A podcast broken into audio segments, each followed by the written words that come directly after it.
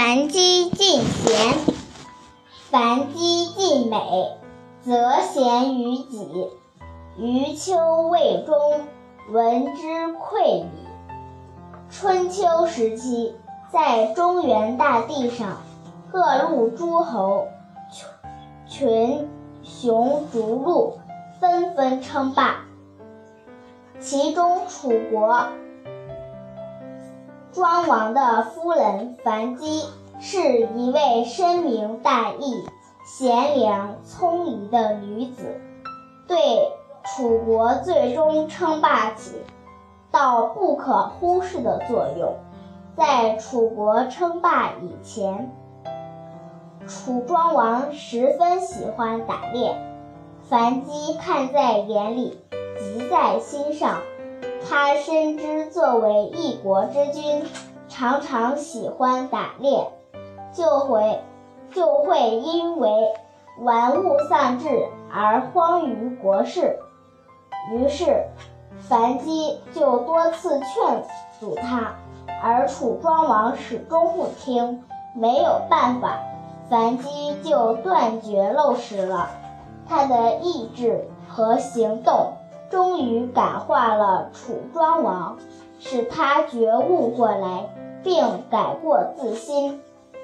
楚庄王从此不再惦记着打猎、打猎这类的事情，而把更多的时间和精力用在国家政事上，而且处理国事也变得越来越勤奋和谨慎。那时候，作为一个君王，拥有许多嫔妃也是平常之事。楚庄王当然也不例外。这件事在眼光深远的樊姬看来，却不是一桩小事，因为他明白，一个君王若是沉迷于女色之中，那是十分危险的事情。甚至很容易因此而导致亡国。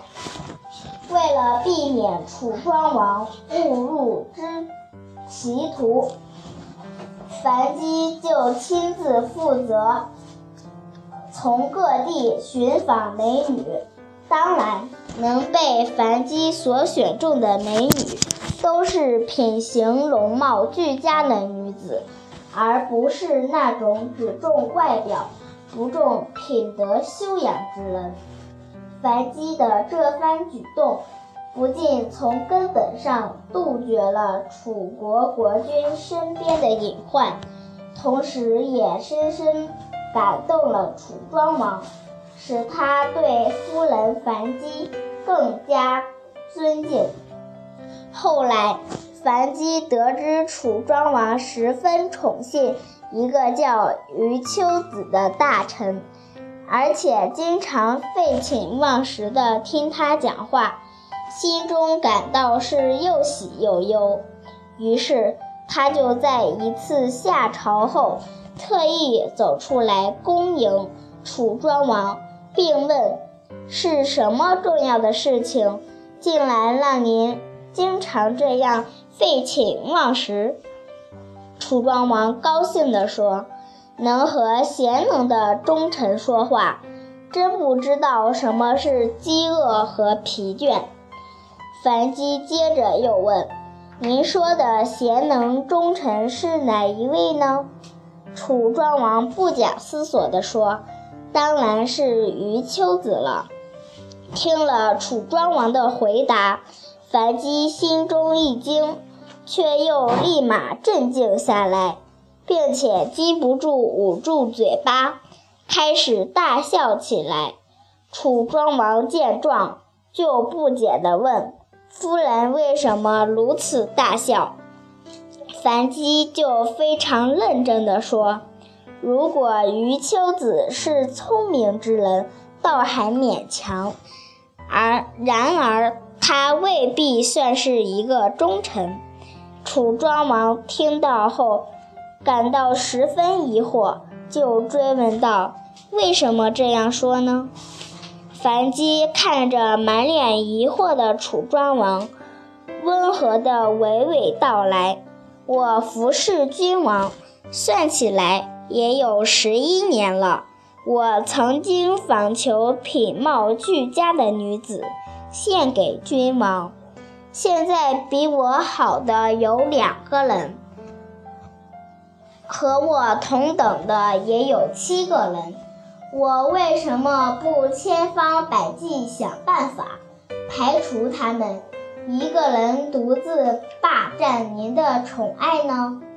樊姬稍微停顿了一下，一边观察着楚庄王的神情，一边又接着说：“因为我知道您是一国之君，身边需要有更多的贤德女子来照顾您的生活。”我不能只考虑个人的得失，而耽误了选用贤德之人辅助您和国家。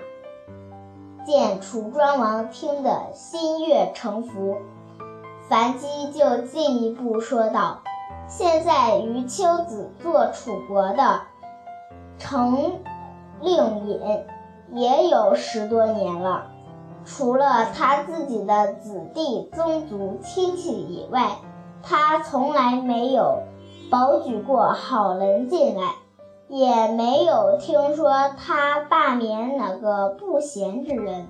难道贤能的忠臣就是这样的吗？挡住了真正的贤德之人为国尽忠的道路，就等于蒙蔽君王，知道。别人贤德也不举荐，就是不忠；不知道别人的贤德，就是没有智慧。我刚才所笑的，难道不对吗？听了樊姬的一番话，楚庄王觉得十分有道理。仔细思量，确实如此。第二天上朝。他就将樊姬所说的话告诉了余秋子。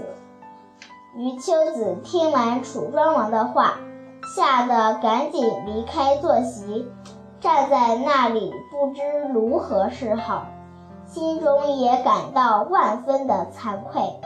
于是他下朝以后，回去躲在家里，再也不敢出来。